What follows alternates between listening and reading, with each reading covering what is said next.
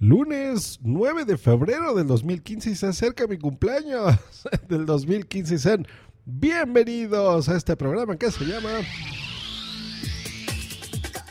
Estás escuchando Josh Green Live.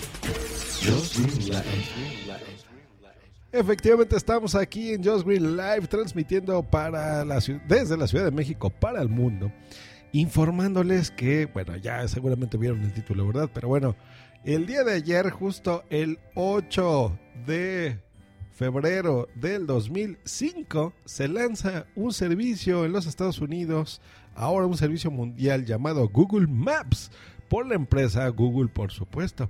Y hoy pues queremos recordar, recordar cómo era nuestra vida sin este dispositivo, sin este servicio eh, que encontramos ya en todos los dispositivos. Y pues recuerda, ¿no? Aquí en México usábamos la, la famosa guía Roji que era este mapa gigantesco de todo el país o de la ciudad donde tú vivieses, que tenías que desdoblarlo y ahí utilizarlo y, hacerte bolas en el coche y tener que pararte y era una pesadilla. Incluso era fácil y era habitual ver ahí a tus papás o a ti mismo que sacabas este mapa y lo tenías que extender en el cofre de tu coche. ¿Se acuerdan de eso? ya eh, a fechas más modernas, digamos ya en la era del internet, pues yo recuerdo que entraba incluso a, la guía roji.com, ya ni siquiera sé si existe, y tú ahí, pues bueno, ya buscas la dirección y la imprimías y ya te la llevabas, ¿no? Ahora ya es raro incluso imprimir cualquier cosa, no nada más un mapa, ¿no? Pero bueno, así es como estábamos y pues bueno, esta empresa Google pues decidió sacar eh, esta aplicación y pues es utilísima y hoy la recordamos en su primera década. Muchas felicidades Google Maps. ¿Y, qué, ha pasado a lo largo de este tiempo en, este servicio? Pues bueno, vamos a recorrer aquí algunos datos. Se lanzó el 8 de febrero del 2005. Sin embargo, en abril fue donde ya llegó la versión a teléfonos móviles en Estados Unidos. Por supuesto, en diciembre del 2005 se lanza Google Transit, donde tú ya podías ver, por ejemplo, en ciudades como Portland, Oregon, eh, pues bueno, donde había más tráfico, por ejemplo, en esa, en esa ciudad. En 2007 se lanza Street View, maravilloso, ¿recuerdan? Vemos el, el carrito de Google y lo saludamos por todos lados fue muy bonito y eso eh, pues salió como primeras ciudades en Nueva York, San Francisco, Las Vegas, Miami y Denver. Se agrega a partir del 2008, en julio del 2008, ya imágenes ya de Street View directamente de Europa, Australia, Japón.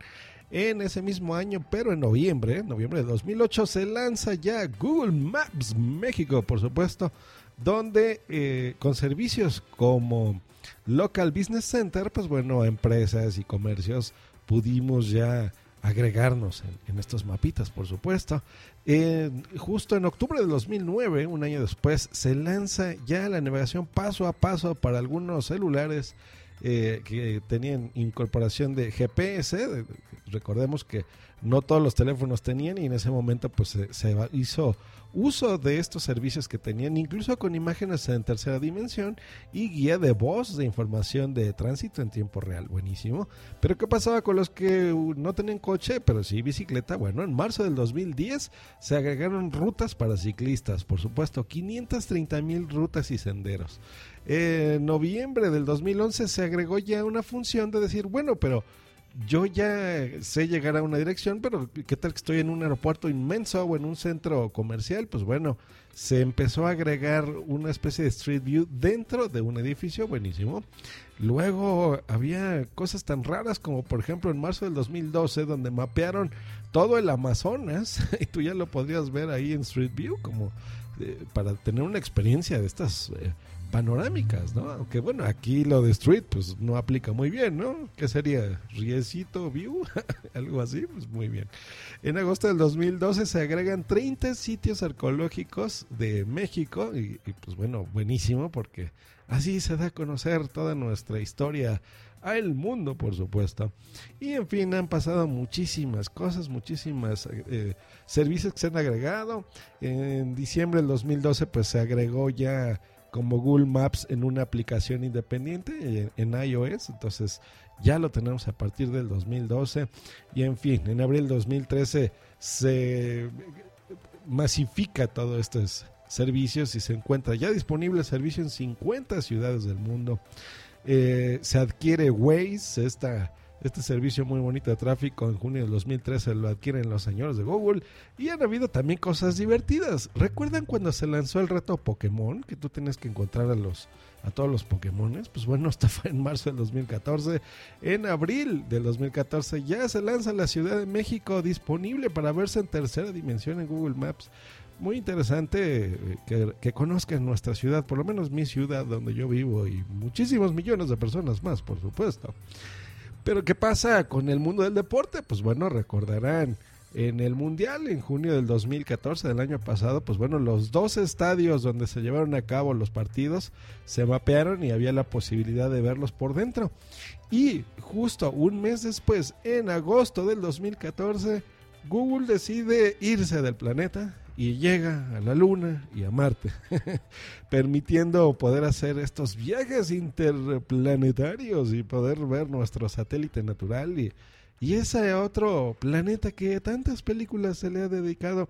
Y cerramos esta infografía en septiembre del 2014, donde se agregan nuevo, 60 nuevos lugares turísticos de México, otra vez mi país, a las colecciones especiales de Street View, donde pues podrán ver lugares tan bonitos como Bellas Artes, por ejemplo, un, un monumento muy bonito de una etapa muy curiosa donde se quería, se pretendía debido a Porfirio Díaz hacer afrancesada la ciudad y, hacer lugares así tan, tan hermosos. Y pues bueno, siempre es interesante compartir esto con el mundo y pues gracias a, estas tecnologías lo podemos hacer. Pues bueno, hoy aquí en Just Green Lamp quise recordar esta, esta primer década de vida de un servicio ya tan necesario en nuestras vidas eh, como Google Maps. Por supuesto no es el único, hay, hay muchas empresas que se dedican a esto, pero pues yo creo que la, la que hizo que volteásemos una de las más exactas en donde te puedes confiar casi ciegamente de a dónde llegas y a dónde vas y dónde estás y demás.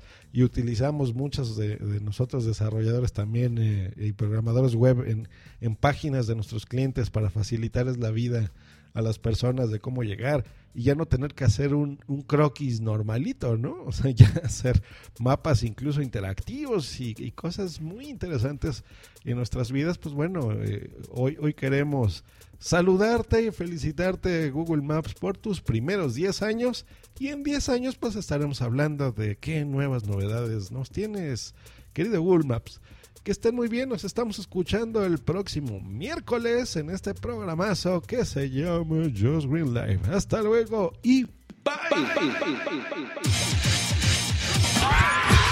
Escúchanos cada lunes, miércoles y viernes por Spreaker en vivo o en diferido en tu podcatcher preferido.